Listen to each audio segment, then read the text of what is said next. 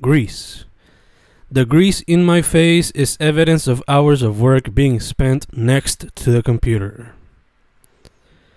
Golf. I think of this word and I only think of you, brother. Oh, how I wish we could have a classic party with everybody from our circle having fun telling stories and jokes. I would even sit down with you and hear all of your latest golf stories. I just want to spend time with you, my dude, with you and our people. Guaraguao. Veo el guaraguao y me acuerdo del averiguao, el ave más vista en Puerto Rico como le dicen por mis lares, pero también me recuerdo de otras palabras que riman con guaraguao que llevan el mismo significado según el contexto del texto, como cuando digo mere pecado y mere bacalao, refiriéndome a una persona fresca o lista y a veces como un término de afecto entre amistades o familiares. Es simplemente parte de la complejidad del vocabulario. Persona que me lee, So, si te digo guaraguao, pescado o bacalao, que no te moleste, quizás sea de cariño, pero si te llamo averiguao, ahí sí que debes preocuparte. Bacalao. Gucci. Never knew much about Gucci, never really was that much into fashion, or at least that type of fashion, but then I found out how important it's in the fashion world, and how much hip hop has helped it stay relevant. I also found that un pana mío le dicen Gucci, it's interesting how one word can have so many meanings and have such an impact in culture as a whole. I wonder if Gucci ever thought they'd get this far. I wonder if they ever thought that certain people would act Guarafuchi once they bought Gucci because they think they have a higher purpose on the social ladder. I wonder what Gucci thought. I wonder what Gucci thought. Gargajo. Cada letra que sale de esta mente es un gargajo lleno de sentimientos, pensamientos, cuentos, experiencias e ideas. Ninguna es perfecta, pero con cada una nueva que sale, espero hacer progreso y espero que se pueda ver eso. Gracias.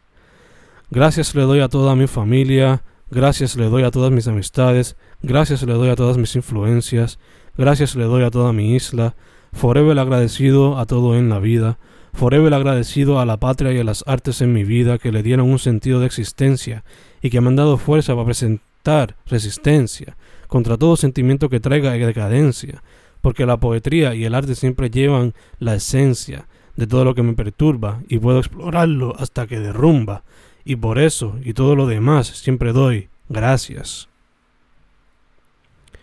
God, me siento como un dios con cada cuento que presento, sea en poetría, prosa, guion o cualquier otro medio.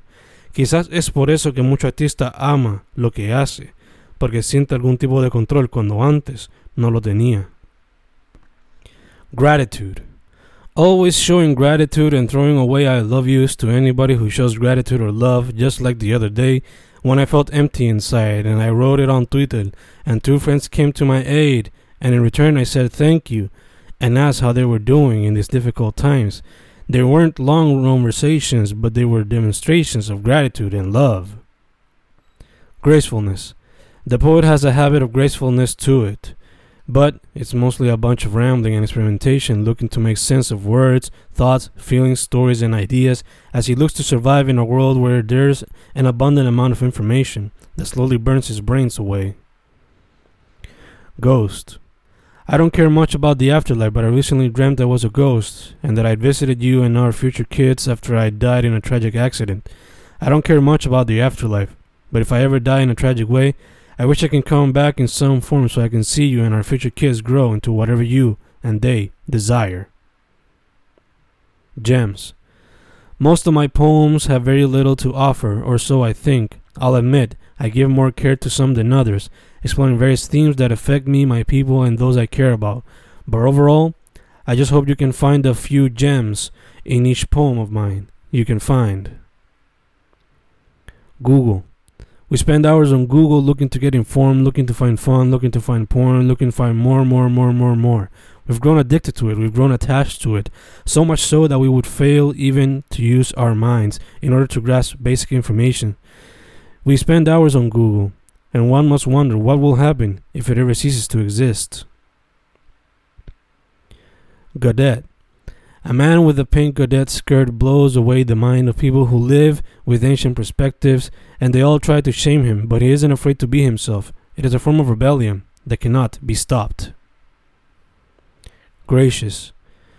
And with a gracious smile, the young fighter accepted defeat, vowing to train harder and become better in order to accomplish his father's last request. Giant. A giant stack of papers and a giant stack of pens and markers stay close together as the poet attempts to express his giant storm of emotions, feelings, stories, ideas, and more into all of the canvases that are available to him. Gross. As a kid, I found a few things to be gross, and today I still find a few of those to be gross. But, you know what's really gross? Corrupt politicians and cops who continue to abuse of their power. Green. Green stacks of paper allow others to consume large amounts of green. Gray. Everything is gray, but we fail to understand that concept as we've always been told that things are black and white. Glazed. The artist glazed his piece with a final coat of painting, looking to make it perfect, but he still isn't satisfied. So he starts again and continues to work on it, because works are never really finished, as he always puts it. Glass.